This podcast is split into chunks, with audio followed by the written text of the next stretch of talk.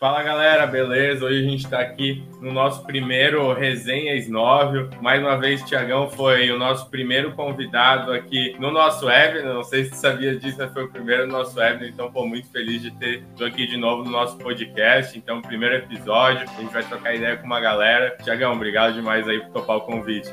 Ah, pô, Tô virando freguês, né? Inaugurando. Obrigado, cara. Valeu demais. Vambora. Boa, cara. E hoje a gente vai bater um papo que foi até uma dúvida que surgiu minha, porque é um dos grandes desafios que a gente tem na Snóvio, o crescimento até rápido aqui no Brasil, é, cara, como manter uma cultura numa. Num, hoje a gente trabalhando home office, como manter o time engajado, como manter o time unido com o mesmo propósito. E uma das coisas que me chamou muita atenção quando eu fui aí na Grow e vi realmente como que a galera fazia era se sentir sentimento de todo mundo se sentir responsável pelo negócio, todo mundo tá caminhando junto, e aí, porra, ter o resultado que vocês tiveram nesses últimos anos aí, que é excelente. Então conta um pouquinho, assim, fala um pouquinho do background, como que cresceu a Growth, como que foi, e como que foi se transformar no CEO que tu é hoje, porque eu ouvi um podcast teu falando que, pô, tu não se acha um CEO hoje do jeito que tu gostaria de ser, mas se for olhar para alguns anos atrás, eu tenho certeza que a evolução foi gigante. Então conta um pouquinho como é que foi essa caminhada e como que a Grow tá entrando nesse caminho? Cara, pô, muito boa pergunta a, a, percepção da necessidade de cultura, tá? Ela surgiu a partir do momento que eu percebi que a gente estava tendo muito conflito, né? As pessoas tinham opiniões muito distintas, discussão, competição entre as pessoas e, e aí estava claro que não tinha um norte, assim, a galera não estava olhando para um, um, objetivo comum ou para uma direção comum, né? Primeiro ano de Growth era o Thiago sozinho com um grupo de freelancers, né? Segundo ano foi quando eu comecei a montar a equipe e aí eu meio que peguei os freelancers e comecei a transformar numa equipe fixa da Growth, só que pô, parou de dar certo, né? A galera não estava produzindo, não estava tava legal. Eu falei, cara, vou, vou montar um outro time porque esse time não tá bom. Né? E aí, pô, fiz um shift do time, trouxe outras pessoas e tal. Daqui a pouco, o mesmo problema de novo. Eu falei, cara, se mudou a equipe e o problema repetiu, o culpado sou eu, né? O único elemento que se manteve nas duas equações fui eu. Então, eu que tô ferrando essa equação. E aí eu falei, cara, vamos criar uma cultura, né? Vamos, vamos definir o que a gente quer, vamos definir onde a gente quer chegar e vamos. Cara, essas pessoas elas estão passando a maior parte do tempo delas aqui, né? Então nada mais justo do que elas ajudarem a definir o que a gente quer ser. Né? E aí, nesse momento, a gente pegou uma casa, né,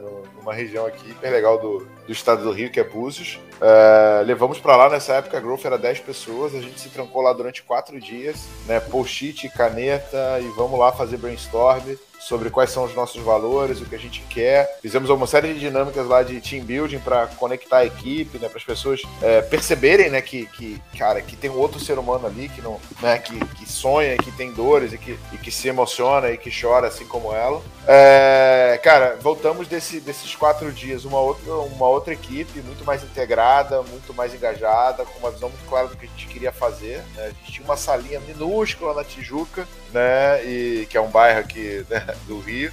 E, e cara, foi, foi, foi assim, foi bizarro, parecia que era outra empresa, né? E aí esse evento virou, passou a ser uma marca assinada da Growth, né? A gente passou a, a, a, a ter todo ano o que a gente chama de takeover, né? Que é esse evento. E esse evento justamente ele serve pra, tipo, cara, reforçar a nossa cultura, né? A gente entende que, cara, não tem jeito. O, eu gosto muito de um autor chamado Urval Haravi, né? Que é o autor do Sapiens.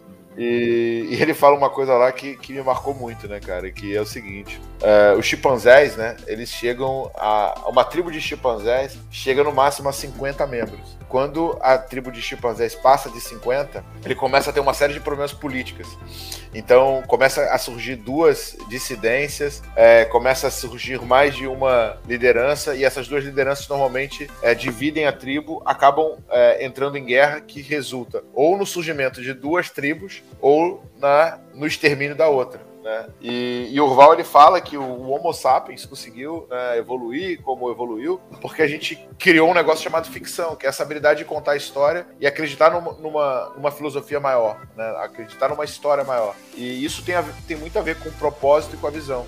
Então, a única maneira da gente pegar a, a, a tribo de chimpanzés né, e fazer com que ela fique maior do que 50 é criando uma causa maior para que eles possam é, superar as diferenças que sempre vão ter. Seres humanos sempre vão ter diferença, e olhem para essa causa maior e falem, cara, por mais que eu não concorde com, com o Giovanni, eu tenho aqui é, valores e princípios que eu preciso seguir e que eu vou nortear para entender qual dos dois estão certos. Então, essa, essa foi a, a, virada, né, que fez a gente ir e, e, além disso, a gente incorporou uma série de rituais para estar tá sempre reforçando essa cultura que eu posso compartilhar todos eles. E em paralelo, cara, pô, esse trabalho de ser especialista, esse trabalho de estar à frente, esse trabalho de estar produzindo conteúdo, por mais que ele seja bacana, né, pô, você, é conhecido, né, você vai para evento, as pessoas querem tirar foto contigo, tem um desafio muito grande, né, tanto da, do que a gente chama de síndrome do impostor, né, que você fala, velho, eu não sou tão bom quanto as pessoas acham que eu sou, né, é a única certeza que eu tenho, né? E, e, a outra parada é o ego, né, cara? O Empresas Feitas para Vencer né, fala muito que os CEOs de maior sucesso são CEOs com menos ego, né? São CEOs mais é, mais abertos a feedback, mais humildes, que não acham que estão sempre certo. E esse é sempre um trabalho que, que tem um conflito, né? De você estar tá se expondo, dando a sua opinião, de você é, ter alta visibilidade e ao mesmo tempo você conseguir se segurar. Falar assim, cara, baixa a bola, você não é melhor do que ninguém. Não é porque as pessoas querem tirar foto contigo que você pode achar que você é um popstar ou uma celebridade.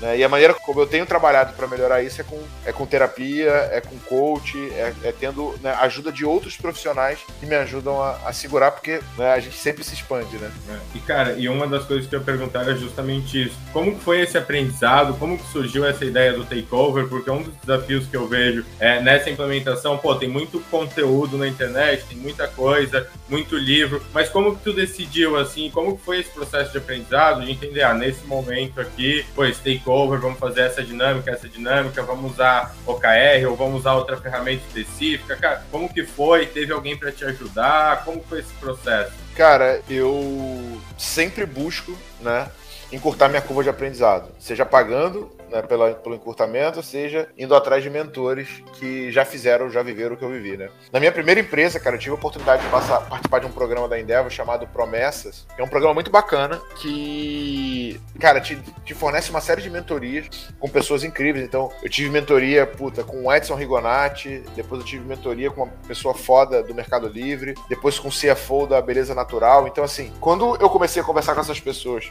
que estavam com realidade muito distante da minha e que tinham um nível de conhecimento e uma propriedade muito maior, eu vi o quanto era importante eu me conectar com pessoas que já tinham superado os desafios que eu tinha, né? E aí, nesse momento, eu comecei a, a ir atrás das pessoas que são as minhas referências, né? Então, conversei com o Diego da Rock, conversei com gente da RD, é, procurei, porra, mentoria com pessoas que lideram a área de recursos humanos e vi que uma ferramenta muito útil, né, para aumentar a integração da equipe são essas imersões, né? Seja na camada de diretoria ou na camada da empresa inteira. E ali eu notei que era uma ferramenta importante para a gente usar dentro desse processo entendeu? E aí eu me inspirei, a RD, eles, tinham, eles têm umas ferramentas de team building, né, que, é, uhum. é, esse processo de construção de equipe, e eu meio que me inspirei para fazer algo parecido, pesquisei bastante, fiz bastante benchmark, fiz bastante referência e apliquei. Né, para mim esse é o caminho mais eficiente para você encurtar caminho, né? Cara, que massa. E hoje conta um pouquinho como é que ficou esse processo, como que vocês trabalham hoje, falou que vocês têm várias ferramentas, vocês têm uma plataforma que eu vi, tem reunião de cultura, como que é hoje o processo para manter essa cultura é, em dia aí com a Growth? Boa. Cara, assim, a gente investe muito nisso mesmo. A única coisa que pode me fazer não chegar na minha meta esse ano é turnover e recrutamento e retenção de talentos, tá? Então, tipo assim, um livro muito. Dois livros que eu gosto muito sobre isso. O primeiro é o Coach de um Trilhão de Dólares. Esse é a Bíblia para você entender sobre cultura. E o segundo, que puta, é um pouco mais agressivo, mas é um pouco do que eu acredito, é o Sonho Grande, né? E um terceiro que eu incluiria nessa lista, que a galera fala que tá desatualizado e tal, mas eu acho fodido, é o Paixão por Vencer do Jack Welch. Para mim, essa, essas são as três referências que eu tenho quando eu penso em criar times de alta performance. O que, que a gente hoje tem de estrutura de cultura, tá? A gente usa uma plataforma de OKR chamada Feeds, né? Onde lá tem termômetro de de felicidade, tem Nine Box, né, que é onde a gente rola a nossa avaliação de desempenho, e tem a, a ponta de feedback e avaliação de cultura. Né? É, além disso, a gente tem uma consultoria externa que nos acompanha, chamada Cultua, que roda uma pesquisa extensa para entender, tipo assim, por exemplo, a gente pesquisa se a galera sabe os valores, a gente pesquisa se a galera sabe a visão, sabe a missão. Isso é meio que um termômetro do quanto eu tenho que intensificar ou não a repetição disso, ainda mais no ambiente de home office, né? Então tem é, essas duas ajudas externas que a gente tem, tá? Além disso, toda segunda-feira a gente tem uma reunião de cultura, onde a gente reúne a empresa inteira, tá? Nessa reunião de cultura, normalmente, a gente faz dinâmicas de grupo, onde a gente se divide em salas e discute um valor ou um princípio e vai ali meio que né, exercitando as nossas convicções e os nossos valores e alguma coisa da nossa cultura. Sexta-feira, a gente tem uma reunião chamada Growth Learning, que é sempre a gente traz uma pessoa externa, ou para ensinar algo sobre um conhecimento nosso, ou ensinar algo sobre vendas. Todos os gestores têm que fazer pelo menos um one-on-one -on -one por semana com o seu time, tá? Então, a gente tem uma cultura forte de one-on-one -on -one e a gente controla isso também pelo feeds. E os one-on-one são intercalados entre o one-on-one de carreira e o one-on-one técnico, né? Onde o gestor está o tempo inteiro medindo o quanto que a pessoa está estudando e evoluindo. Cara, um KPI que todo gestor mede dentro da Growth é se a pessoa está estudando, tá? Então, quando a pessoa não estuda ou quando a pessoa não se desenvolve, isso já é um red flag do que, pô, esse cara não está alinhado, ele vai receber um feedback, ele vai receber uma orientação, mas se essa pessoa não entrar nisso, ela tá fora da empresa, porque a gente, cara, o que a gente vai fazer é muito desafiador e muito grande. Se a pessoa não, não tiver o hábito de, de se desenvolver e aprender, ele tá fora. Da mesma maneira, os gestores, eu acompanho quem tá fazendo one-on-one -on -one e quem não tá, e se o cara é, não tiver com 80% do one-on-one -on -one dele realizado, eu chamo ele no particular e falo, cara, isso aqui você precisa mudar, isso aqui não tá legal, né? E além disso, né, temos o Takeover, que é o nosso evento anual, que tem né, uma expectativa absurda, a galera espera o ano inteiro para chegar. A gente, o Takeover a gente divide, né, em dois dias de team build, que basicamente são dinâmicas de grupo, são atividades com o objetivo de da galera interagir, né? Depois a gente tem um dia de hackathon, onde a gente executa projetos que vão ser entregues lá e tem uma premiação do melhor hackathon. E no último dia a gente tem a definição e priorização dos projetos estratégicos. Final do último dia a gente tem uma festa fantasia, no último foi festa fantasia, uhum. mas tem sempre uma festa né? Que a galera, puta, extravasa tudo aquilo que trabalhou e a galera só lembra no final da festa. Cara, esses são os principais pontos que a gente tem de cultura. Na, antes da pandemia, a gente tinha team building, né? Então a gente fazia sempre um evento, ir para um escape room, fazia um happy hour, alguma coisa assim. Hoje não tem, né? Mas a gente acabou de contratar uma liderança de RH, né? E eu quero começar a estimular a gente ter isso e tô refletindo, né? Analisando possibilidades da gente é, voltar a ter voltar a ter um escritório que comporte a galera e, e pelo menos algumas áreas, já retornar para o presencial, porque a gente tem um desafio aí de recrutar muita gente e eu considero que o aprendizado é maior quando a gente está perto. Cara, mas tu trouxe dois pontos aí no final que são muito legais. É, vocês trouxeram uma pessoa para cuidar da área de people agora, né? É, quando que é esse momento de trazer a pessoa? Quando que tu sentiu essa necessidade? Eu até vi, eu acho, no teu stories, tu falou que tava procurando isso faz algum tempo já. Como que foi isso? E quando tu falou, pô, não, agora é o momento. Quantas pessoas vocês estão no time hoje também? Legal, legal. Cara, você sabe que é, para eu falar quantas pessoas eu tenho no time, eu preciso olhar no Slack, né? Porque é um número que muda com uma velocidade muito grande. Deixa eu só ver aqui no meu Analytics, né? É, não, tem, tem 66 membros, mas nem todo mundo. Não, tem alguns convidados no ambiente. Deixa eu botar só members. Cara, a minha, a minha última uh, contagem, tá? Manager your workspace. Calma aí. Ah, legal. Eu tenho 58 pessoas na Grow nesse momento. Ano passado, começo do ano passado, tinha quantos? Cara, a gente terminou o ano com 35, se eu não me engano. Só que nesse momento, cara, a gente deve estar com umas 8 ou 9 vagas abertas, tá? Eu tô com, tô com um déficit. Eu, eu precisava estar com. Eu tenho vaga. A gente tem vaga em todas as áreas, praticamente, cara. Eu tenho vaga de videomaker, tenho vaga de SDR, eu tenho vaga de closer, eu tenho vaga de mentor. Então, assim, era pra eu estar com mais de 65 pessoas. A gente tá com 58. E, e respondendo, né, qual foi o momento que a gente entendeu que, que a gente precisava de people?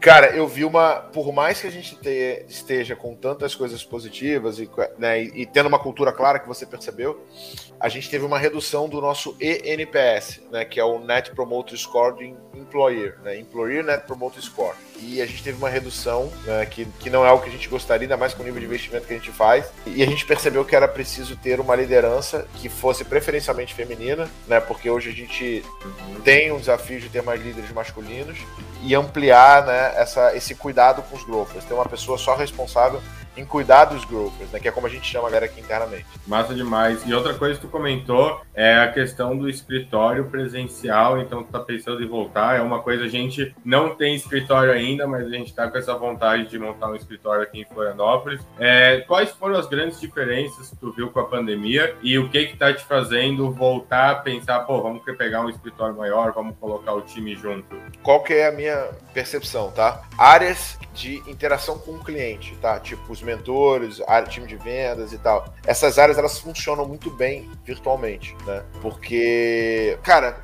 tem o silêncio, tem a qualidade de casa, às vezes é uma área que fica até um pouco até mais tarde, então isso funciona muito bem. Agora, quais áreas que eu tô sentindo que não estão funcionando tão bem, né, cara? As áreas de produção de conteúdo, time, times de edição. Cara, esses times, eles precisam ter um nível de produtividade relevante. E às vezes, cara, tem um, uma coisinha ali na maneira como o cara está exportando o vídeo, ou a maneira como ele está usando uma ferramenta ou outra, que eles estando perto, o nível de conhecimento é mais alto e eles conseguem trocar isso melhor, saca? Então, por isso que eu aposto que esse, e essa é uma área que vai crescer muito na Growth, uhum. é uma área que estando junto e colaborando junto, esses caras vão ter uma possibilidade maior de crescimento, tá? Outras áreas que eu acredito que funcionam melhor são times mais júniores, tipo os times de pré-venda, é, times de assistentes, times de pessoas que é, são mais jovens, né? E ter um acompanhamento mais próximo vai fazer com que eles se tornem mais produtivos, tá? A gente consegue ser produtivo virtual, mas eu acredito que, porra, ouvir a ligação um do outro, ter essa interação, isso vai ajudar a ser mais produtivo. E outro ponto é a convivência, né? Por mais que a gente tenha muitos rituais virtuais de cultura, é, cara, 90% das pessoas se conheceram no takeover. Então, criar amizade, criar companheirismo, estar tá próximo, são pontos que ajudam a gente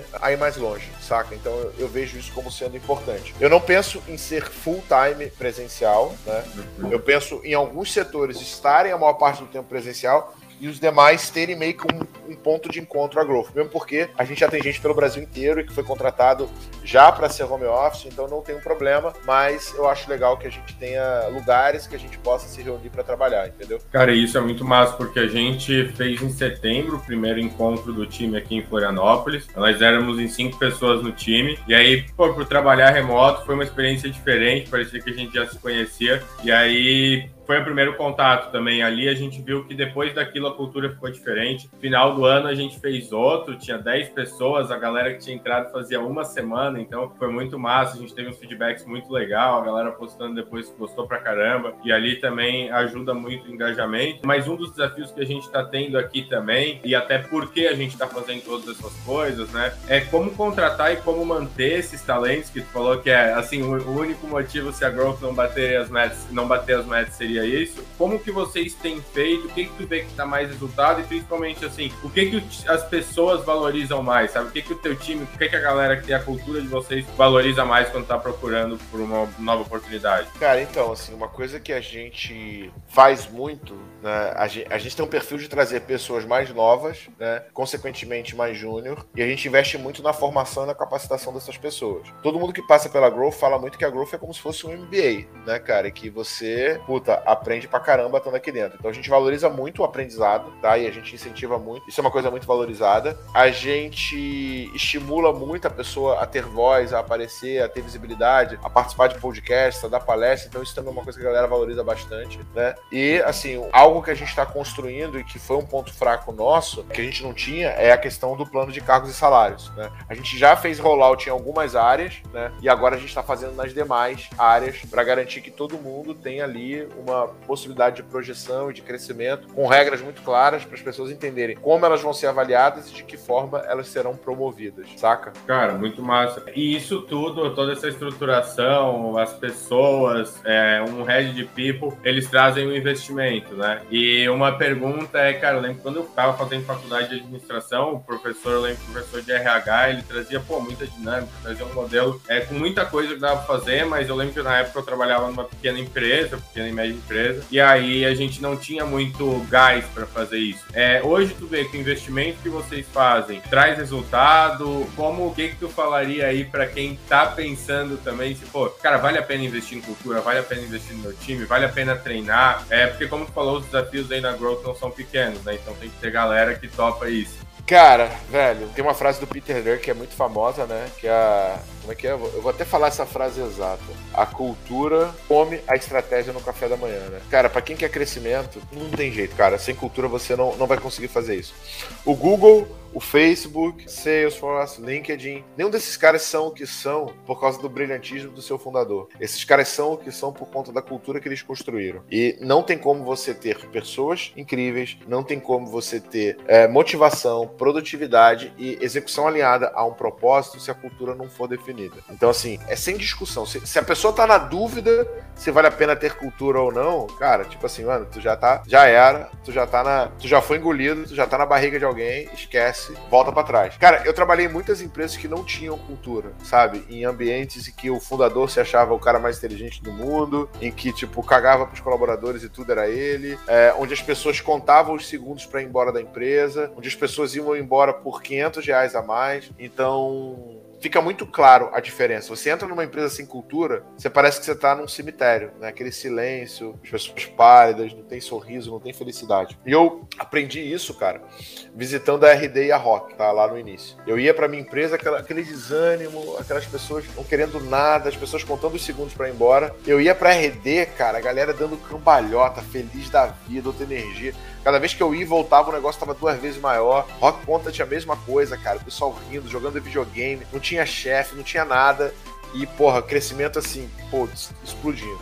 E eu falei, cara, quando eu tiver a minha empresa vai ser assim, saca? essa vai ser a nossa prioridade. E, cara, não tem jeito. Não que, que eu não tenha desafio, tá, Giovanni? Eu acho que direto, né, a, a galera olha pro, pra pessoa no palco e fala assim, porra lá e tal. Cara, a gente tem muito desafio, a gente cresceu rápido demais, a gente tem uma carga de trabalho muito puxada, a gente tem uma série de pontos que a gente tem que melhorar, mas é, quando a gente olha o que a gente já fez e compara com as empresas do mercado, tem né, empresas investidas, tem Cara, startups que captaram milhões que não dão a mesma atenção que a gente dá para essa ponta e, cara, não tem jeito.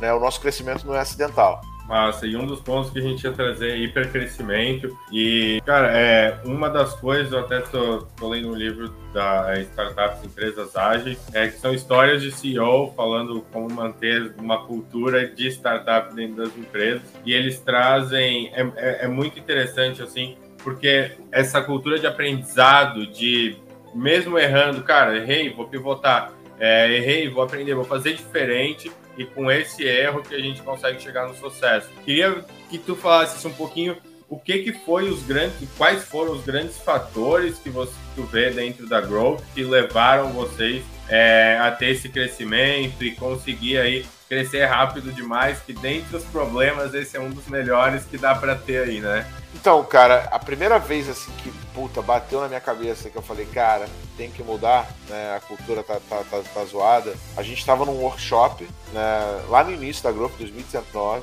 Cara, o workshop era em São Paulo, e na frente de onde ia ser o workshop ia passar um dos maiores blocos de carnaval de São Paulo. E tinha uma pessoa que era responsável né, pela, pela gestão desse evento, e essa pessoa sabia que isso ia acontecer, e ela não falou nada porque ela estava chateada, né? E na verdade ela queria que desse errado, sabe? Ela queria que desse um grande problema. E ali eu vi, cara, porra, não, não posso manter isso, né? Não posso manter a empresa dessa forma. E graças a Deus não aconteceu um problema muito grande, tá? É, foi, tinha os pontos ruins, mas, mas, mas foi superado, né?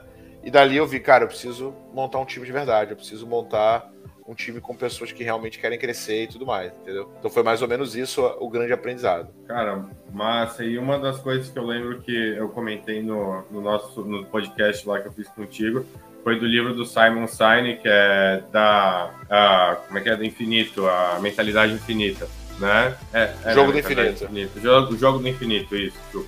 O jogo do infinito, tá até, tá, tá até aqui do lado. Cara, queria que tu hoje qual que é o propósito da Growth? Porque a gente fala muito, é, ah, tem que, pô, quero dobrar o crescimento esse ano. Beleza, propósito. Mas qual que é o propósito? O que, que vocês trazem? Porque nesse mundo corporativo eu acho que esse é um grande diferencial também, né, Tiago? Tipo, as pessoas entenderem, eu vi o código de cultura de vocês, vi lá que vocês realmente têm essa vontade de causar um impacto social, né? E, e como que é isso? Qual que é o propósito de vocês e como que tu vê isso? Boa. Cara, a primeira empresa que eu empreendi né, que eu comecei, eu quebrei ela em 300 mil reais, né? Fiquei com uma dívida de 300 mil. Eu paguei meu aluguel com cartão de crédito, na verdade eu paguei dois meses de aluguel com cartão de crédito. Eu estourei dois cartões de crédito e depois fiz uma dívida de 100 mil de imposto e mais 100 mil no banco e no final resultou em 300 mil reais. E, cara, eu me esforçava muito, mano. Eu saía de casa, minha família dormindo, eu voltava para casa de noite, a minha família dormindo, eu trabalhava todos os dias e, e eu lia na internet, né, que se eu não tava dando resultado é porque eu não tava comprometido o suficiente, né? Porque eu não tava é, dando, botando energia, porque eu não acreditava o suficiente. E, cara, ninguém acreditou mais e ninguém botou mais energia para tentar fazer um negócio dar certo do que eu naquele momento. E eu percebi que estar motivado e comprometido não era suficiente para ter uma empresa de sucesso. Nessa hora, cara, eu comecei a olhar para fora e comecei a buscar referências e, e tentar entender o que, que faltava para aprender a vender. Quando eu aprendi a vender, meio que foi, foi como se fosse um estalo, assim, sabe? Caiu uma ficha na minha cabeça e eu falei, puta, mano, era isso que eu tinha que ter feito, cara. Era isso que eu tinha que ter feito para não quebrar em 300 mil. E para mim me custou 300 mil. Me custou 300 mil, me custou perda da saúde, me custou problemas no meu relacionamento, me custou ser ausente em casa. E, e eu prometi para mim mesmo que eu ia aprender e ia disponibilizar esse conhecimento para o máximo de pessoas. E a Growth nasceu para permitir com que outros empreendedores tenham acesso a conhecimentos de vendas e não passem pela mesma situação que eu passei. O nosso porquê, né, indo lá no Simon Sinek, é porque a gente acredita que existe um grande potencial de crescimento não explorado na maioria das empresas. E a gente acredita que vendas é um instrumento de libertação. Quando uma empresa não vende, quando uma empresa não cresce, ela não gera emprego, ela faz com que as pessoas tenham que se tenham que viver numa vida pior e a gente quer ajudar empreendedores a viverem melhor entendendo como vendas funcionam. Né? Então, esse é o nosso porquê. O nosso propósito é disponibilizar esse conhecimento sobre vendas, mostrar que vendas não é arte, que vendas é ciência, que vendas é método e usar isso como instrumento de libertação. Porque quando uma empresa vende, a única maneira tá, que eu acredito que existe para acabar com a desigualdade, com a pobreza, é vendas. E quando uma empresa vende, ela gera mais emprego, ela paga mais imposto, ela movimenta mais a economia. E esse é o nosso grande porquê. E é isso que faz a gente pular da cama, Toda vez que eu tô meio desanimado, que eu tô triste, que eu não tô com vontade de gravar, e o caramba eu penso, puta, velho, tem um Thiago lá na outra ponta que tá se endividando, que tá, porra, negligenciando a sua família porque não tá sabendo vender, e isso me recarrega e faz eu voltar com tudo. Cara, que, que massa, e daí realmente isso dá mais força, né? Eu lembro um dos motivos que eu tenho ido pro jiu-jitsu e pros Estados Unidos, e eu tenho o sonho de montar um projeto social daqui uns 5, 10 anos aí, é justamente por isso, assim, pelo benefício que o jiu-jitsu me trouxe, pela mudança que ele trouxe na minha vida vida. E quando a gente vive ali, tem essa experiência um pouco diferente. E aí conseguir transmitir para os outros, cara, é uma alegria muito massa. Uma das maiores alegrias que eu tenho é passar uma posição para alguém e ver a pessoa fazendo no treino depois. Isso aí para mim, porra, não tem preço assim. E mas é um desafio muito grande também, porque pô, tem dia que o cara não quer, que nem falou, tem dia que o cara quer ficar na cama, é, tem dia que o cara não quer sair. Cara, como lidar com isso e como que é hoje a tua rotina, assim, quantas horas hoje tu trabalha? Eu sei, pô, eu sempre vejo de manhã tu tá lá fazendo teu exercício, então é, tá treinando jiu-jitsu também. Então, cara, como que é a tua rotina hoje? Como que tu lida com essa parte, Thiago, pô, fora da empresa e Thiago Growth Machine? Ainda mais Boa. com as redes sociais agora, né? Boa, boa. Cara, eu tenho o hábito de acordar todo dia, 5 e meia da manhã, tá? Normalmente eu leio 30 minutos por dia. Às vezes eu leio a Bíblia, às vezes eu leio um livro de negócio ou um livro de filosofia. Eu tento ler o máximo das vezes, pelo menos né, o meu, meu devocional, mas eu intercalo às vezes quando eu tô com um problema, um desafio muito grande, eu, eu intercalo em um livro de negócio. É, cara, de 6 às 7 e meia normalmente eu tô fazendo exercício, ou eu tô correndo, ou eu tô na academia, e aí dá 8, né? Ou eu tô em live, ou ali eu tô na minha preparação, organizando a minha agenda pro dia. Daí, cara, eu vou de 9. Normalmente, cara, eu trabalho até as 7, 8, mas quando o bicho tá pegando, eu vou até um pouco mais tarde, né? Mas é mais ou menos ali o meu, meu limite, é 8 horas da noite. É quando eu paro. Cara, na maioria das vezes, na parte da tarde, ali próximo das 5, 6 horas, eu paro para fazer uma aula particular de jiu-jitsu, né? Gosto pra caramba. Cara, quando eu morava perto do, do, escritório da Growth, eu fazia todo dia. Eu me mudei pra Barra, né? Tô até, a gente fez até um churrasquinho lá em casa, que vai rolar um em Floripa em breve. Vai, vai, vai, vai.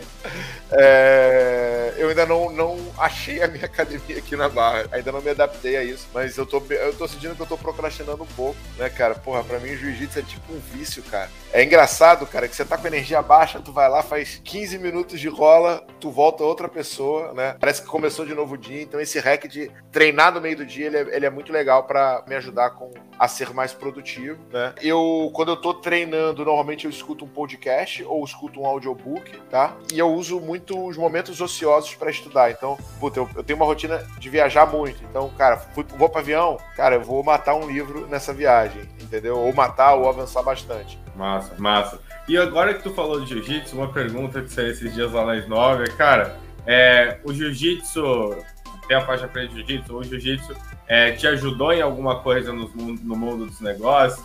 E eu queria saber de ti, cara, o que que o jiu-jitsu te ajudou, te ensinou ou te fez relembrar, né? É, que te ajuda no teu dia a dia e como CEO? Cara, pô, várias paradas, né? Primeiro, a, a questão do estresse, né, cara? A questão do, de ser um líder, né, ou ser um CEO, ela, ela, é uma posição solitária, porque tem coisas que você pode compartilhar, tem coisas que você não pode, tem frustrações, tem uma série de coisas ali, né? Eu acho que é um dos pontos mais fracos meus como CEO, né? Primeiro, eu tenho baixa sensibilidade, então eu entendo pouco as outras pessoas. Por mais que eu consiga fazer isso muito em vendas, eu sou um cara que quer muita velocidade, então às vezes eu tô. Eu me preocupo menos do que eu deveria com as pessoas, e ser CEO é cuidar de pessoas, né? E a outra coisa é aquilo que a gente falou sobre vaidade, né? Então, porra, cara, todo lugar que eu vou, se é, um, se é uma parada de vendas, né? A galera, cara, me vê como se fosse uma celebridade. É fo... Cara, Renovation Week, mano, eu tô adorando esse período de pandemia porque eu boto máscara e eu consigo chegar nos lugares. Quando eu tirava a máscara, eu tinha dificuldade, por exemplo, de almoçar. Era nego me parando para tirar foto. Então, não que eu não goste de fazer isso, gente. Eu faço isso com o maior prazer do mundo. Só que é uma coisa que normalmente mexe com o teu ego, né? Você começa, puta, sou fodão, sou um bonzão e tal. E o jiu-jitsu, primeiro de tudo, me ajudou a desenvolver humildade, porque né, você ser o pior da mesa é muito bom, né? Então, cara, porrada, porrada, porrada, humildade, humildade, humildade. Né? Então isso me ajudou bastante. Segunda coisa, disciplina, né? É, quando eu comecei a, a, Cara, eu comecei a fazer jiu-jitsu, eu era finalizado toda hora, finalizado toda hora, finalizado toda hora, finalizado toda hora. Eu falei, mano, eu sou um cara muito competitivo. Aí eu chamei meu professor no canto e falei, Tigrinho, né? Que você até rolou com ele, deu trabalho uhum. pra ele. Eu falei, Tigrinho, como é que eu fico melhor nessa parada? Ele falou, cara, eu dou aula particular. Eu falei, beleza, vamos fazer. Aí ele, quanto tempo você quer? Eu falei, como assim? Ele falou, não, quantas vezes por semana você vai fazer? Eu falei, não, cara, é todo dia. Eu quero todo dia. Ele falou assim, como assim todo dia? Não, eu vou treinar todo dia. E aí, cara, eu vi o quanto que você evolui quando você bota foco numa parada, entendeu? Então, assim, eu saí de um cara que era finalizado por todo mundo para um cara que conseguia raspar um faixa marrom, entendeu? Isso num prazo de quatro meses. É, então, assim, é bizarro o quanto que se você treinar todo dia, você evolui. Isso foi. Eu já sabia disso, né? Mas foi muito bacana. E a outra coisa, cara, é a ponta de ser terapia mesmo. Eu sou muito mais produtivo quando eu, porra, começo cedo, trabalho, trabalho, trabalho, trabalho. Com o meio do dia, dou uma, dou um, faço um rola, tomo um banho e volta. Parece que eu comecei de novo o dia. Uhum. Né? Então eu tenho dois turnos extremamente produtivos que normalmente no final do dia você já não está mais raciocinando tão rápido, mas essa adrenalina que você injeta, esse sangue que você bombeia, isso faz mudar a tua lógica.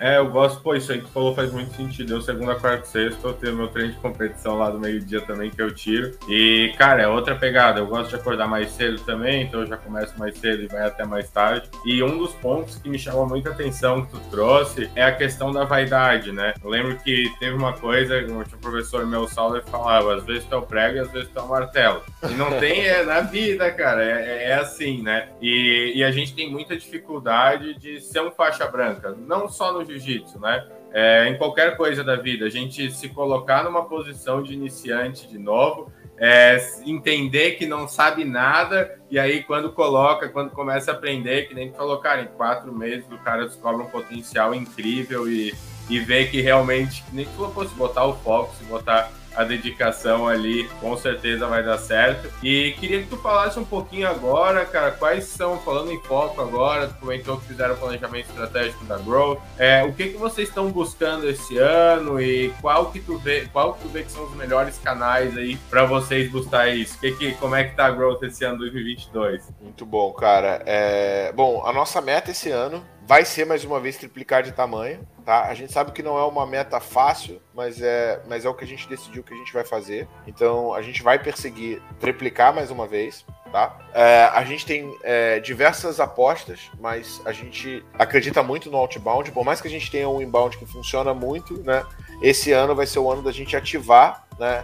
Receita via outbound e realizar toda a autoridade que a gente está construindo ao longo dos últimos anos, fazendo com que essa autoridade se transforme em receita dentro da Growth. Né? Além disso, a gente aposta também no, na retomada dos eventos presenciais. Então, uma coisa que a gente está apostando principalmente para o segundo trimestre tá? é começar a fazer eventos, assim como a gente tinha antes da pandemia, também como sendo mais um canal de aquisição. Cara, não tem jeito, o foco é o maior superpoder que existe, então é, a gente vai estar focado em algumas iniciativas bem específicas. Né? A gente gastou uma energia grande planejando ao longo, ao longo no finalzinho do ano, né? E também, principalmente por ser um ano de grande incerteza, por ser um ano de eleição e de Copa do Mundo, a gente tem uma visão de ter um replanejamento constante, por mais que a gente esteja perseguindo uma meta bem ousada, a gente vai estar o tempo inteiro recalibrando e analisando o que, que a gente pode fazer para ou adaptar os objetivos ou acelerar os objetivos se eles estiverem fáceis demais. Cara, muito massa. E um dos pontos chaves aí para triplicar é, o, o, tamanho em um ano, que é uma meta bem ousada mesmo, acho que é o sonho de, de várias empresas, né? Como que vocês entregam hoje? Porque vocês mudar o produto de vocês, ele vem melhorando meio que a cada edição, né? Hoje vocês têm diferentes soluções e vocês conseguem atingir diferentes pessoas. E um dos grandes desafios é gerar resultado, né? É, qual foi a virada de chave? O que, que vocês veem que faz vocês gerarem resultado e como que vocês veem hoje uma jornada aí de uma pessoa tanto na growth quanto que está entrando no outbound, quer começar, não sabe nada ainda? Cara, ótima pergunta. É, para mim tem, tem três coisas que fazem com que o resultado aconteça, tá? A primeira coisa é a fome, né? A pessoa tem que ter uma gana de querer ir mais longe, de querer conquistar mais resultados, de querer é, chegar mais longe, tá? Se você não tem isso, vai ser muito difícil você ter grandes resultados. Cara, uma coisa que a gente acredita muito é trabalhar fortemente o que a gente chama de esteira de produto. Né? É ter produtos de entrada que tem alta conversão e ter opções de maximização de receita e de upsell. Outra parada que a gente trabalha muito na Growth é a proposta irresistível. Né? A gente combinou diferentes soluções onde a gente coloca serviço, educação, tecnologia, inteligência de dados, cara, pessoas extremamente qualificadas para fazer a entrega de valor de uma coisa extremamente acessível. Né? Então a gente meio que está disruptando esse mercado. É, muita gente fala assim, cara, porra, a Growth é uma empresa de consultoria, uma empresa de educação, cara, a gente é uma empresa de aceleração. A gente não é nenhum dos dois. Ao mesmo tempo que a gente entrega conhecimento, a gente entrega tecnologia. Então, quando o cara vai, vai tentar comparar a gente com uma consultoria, ele vai ter que contratar três, quatro, cinco serviços diferentes para poder ter a mesma coisa que a gente oferta, cobrando menos do que uma consultoria cobraria para ele implantar esse mesmo método. Então, a gente meio que né, trabalhou muito essa lógica, né, tanto do Oceano Azul, né, de criar uma proposta de valor que ninguém tem, quanto a diferenciação, né? E, cara, e por último, assim, se eu fosse colocar um último ponto, cara, que, porra, é, para mim fez muita diferença, é encurtar a curva de aprendizado. Todo mundo leva 10 mil horas para ficar bom em alguma coisa, mas você pode se consultar com o Giovanni, você pode se consultar com um CEO, com um VP, com um cara que é diretor, que já viveu o desafio que você está vivendo e com isso, né, ter resultado mais rápido. E essa é a grande provocação que eu sempre faço. Isso vai um pouco de como treinar o teu time para ser especialista, né? Comentou, cara, one on one toda semana, treinamento toda semana, porque esse a gente aqui na Snovel a gente vende a ferramenta, né? Então a gente não entra e é uma das coisas que a gente está fazendo muito conteúdo para entrar um pouco na parte de educação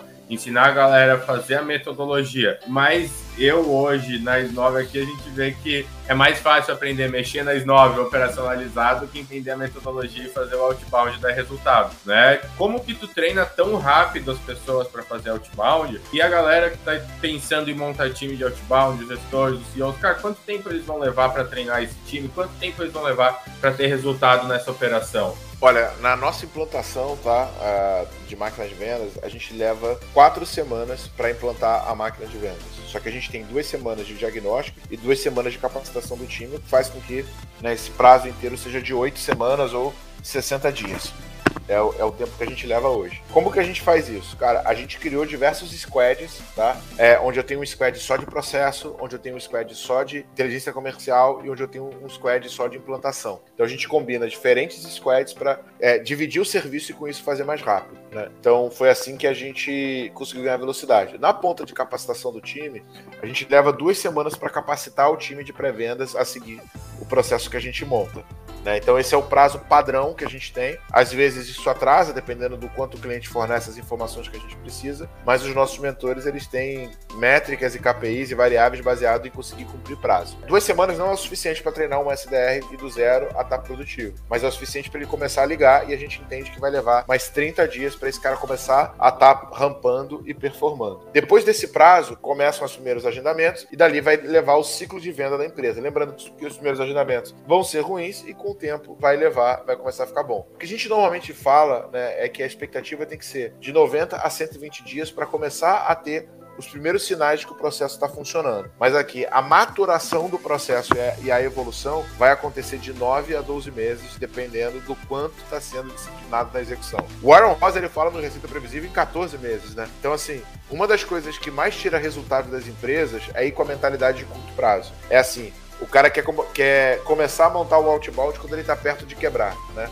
Então, porra, vai acabar o dinheiro, eu vou montar o outbound. Não, você tem que montar o outbound antes de estar de, de, de tá acabando o dinheiro, porque você vai precisar de tempo para amadurecer, para fazer funcionar, né? E, e, não tem jeito. Cara, muito bom. É, esse, no papo com o Aaron, ele falou seis meses, cara, se for muito, muito, muito fera e 18, se, assim, normal, né? É, e até um dos pontos que, que é bem importante nesse processo de vendas é ter esse entendimento, né? Porque, cara, ninguém vai ficar bom de jiu-jitsu na primeira aula, ninguém vai ficar bom de jiu-jitsu nos primeiros seis meses. É aquela, quanto tempo tu tá treinando hoje, Thiago? Três, três anos? Cara, tô treinando fez um ano em outubro, né? Então ah, um ano. Um, um ano e quatro meses, é. Boa. Tu acha que sabe jiu-jitsu? Pô, nada.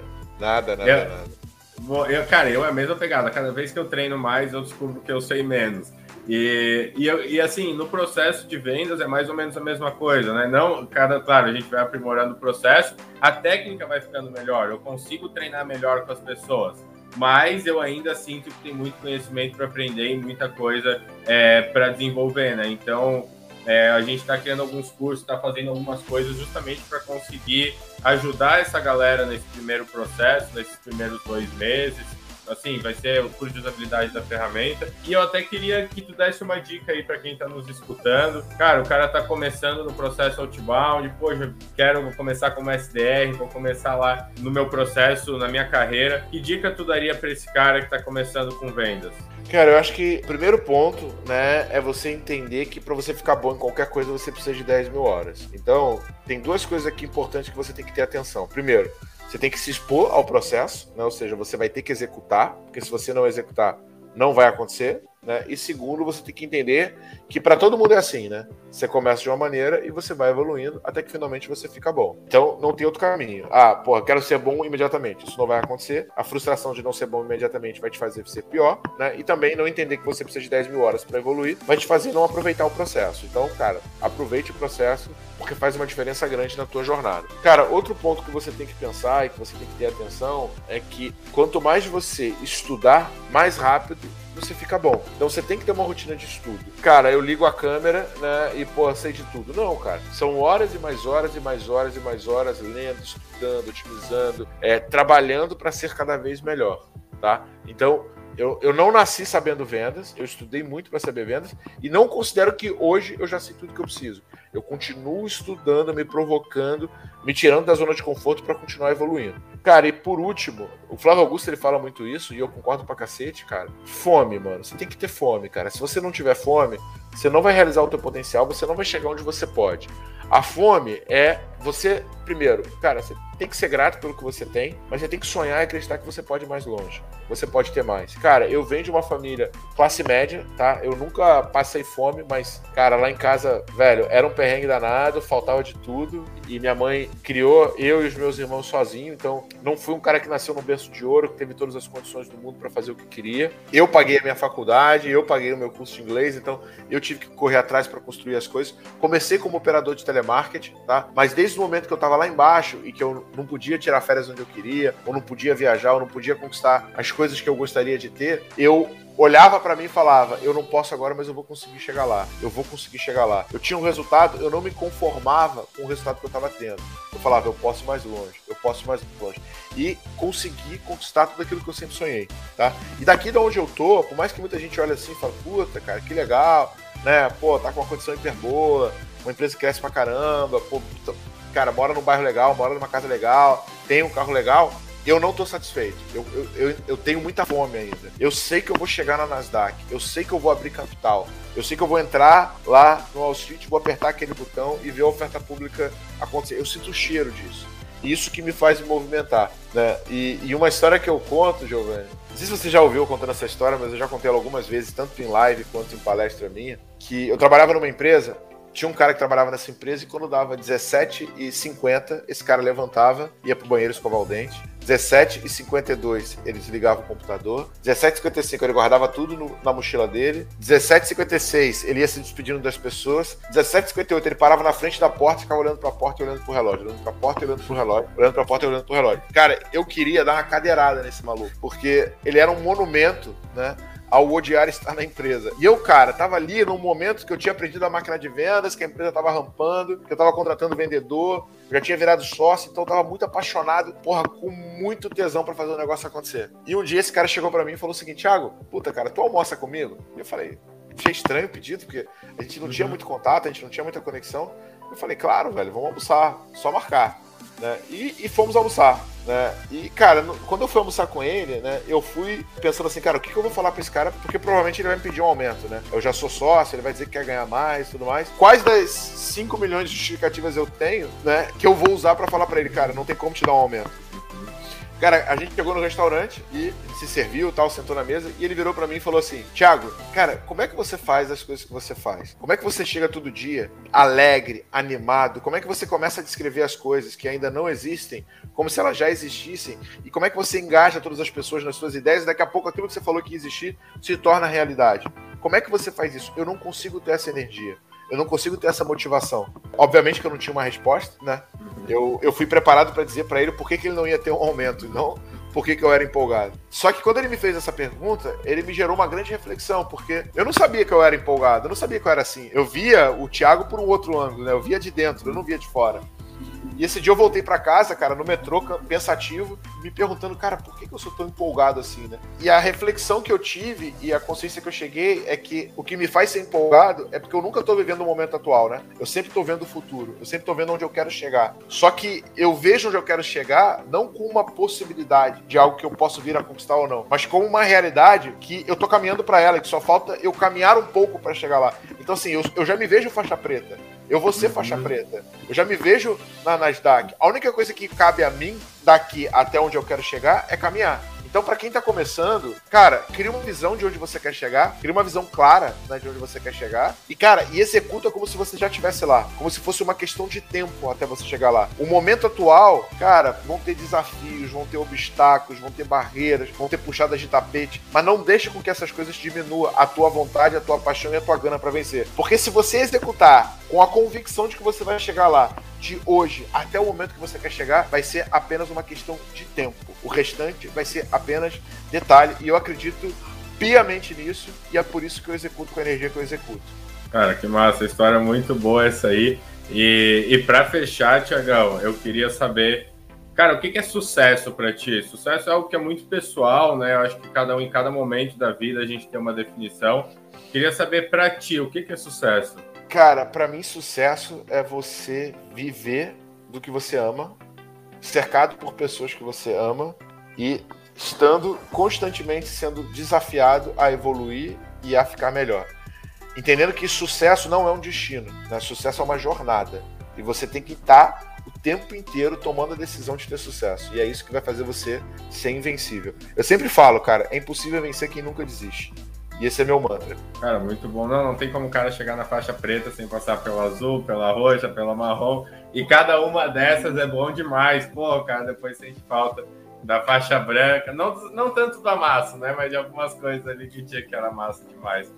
Pô, Tiagão, estamos indo aí quase uma hora. Cara, obrigado demais por ter topado bater esse papo aí comigo. Pô, muito feliz, aprendi um monte aqui. Muito massa mesmo que vocês fazem na Growth, a cultura que vocês trazem e a solução mesmo, o impacto que vocês causam hoje é, no Brasil. Porque, cara, a gente está vivendo, vivendo um momento foda, um momento de pandemia, que nem tu fala lá, franquia aluga, assim, tudo que é lugar né? Então, cara, é muito massa ter uma pessoa que está levantando essa bandeira de realmente ajudar o nosso país, ajudar, ajudar as empresas do Brasil a crescer e destravar aí o crescimento que nem tu falou. Animal, meu, animal, conta comigo. Eu sei que esse também é o propósito da, da Snovel, né, cara? E quero muito estar é, tá junto de vocês, poder colaborar, poder te ajudar também a educar o mercado e só aumentar o impacto, mano. Todo mundo que tem que tem o mesmo propósito tem que estar tá perto, tem que estar tá junto, porque é só assim que a gente chega no potencial que esse negócio tem, né? E queria também, cara, convidar a galera, né, para participar da regra do jogo, né? Que não sei quando que vai lançar, mas de 14 a 16. Se quiser o link, é só ir lá no meu perfil, thiago.reis.gm. Link tá lá, treinamento gratuito, quatro dias para você masterizar vendas e levar a tua empresa para o caminho de prosperidade. Boa, não, a gente vai lançar dia 25 o podcast aqui, então vai ter duas semaninhas aí, a gente já lança o e-mail. E a galera que quiser acessar vai receber um e-mail aí com o podcast também, pô, vai ser muito massa. É, meu primo tá, tá vendendo tráfego pago. Falei, não, vai ter um lançamento bom aí, vai assistir lá as aulas que vai ter um negócio bom. Então, pô, se o cara indica pra família porque o negócio é bom mesmo, né, Thiago? Então, muito bom. Obrigadão demais aí pelo papo, cara. Tamo junto demais aí. E muito massa essa parceria aí, Snove Growth Machine. Tenho certeza que a gente vai fazer muita coisa junto. Vambora, tamo junto e vamos pra cima. Valeu! Valeu, valeu.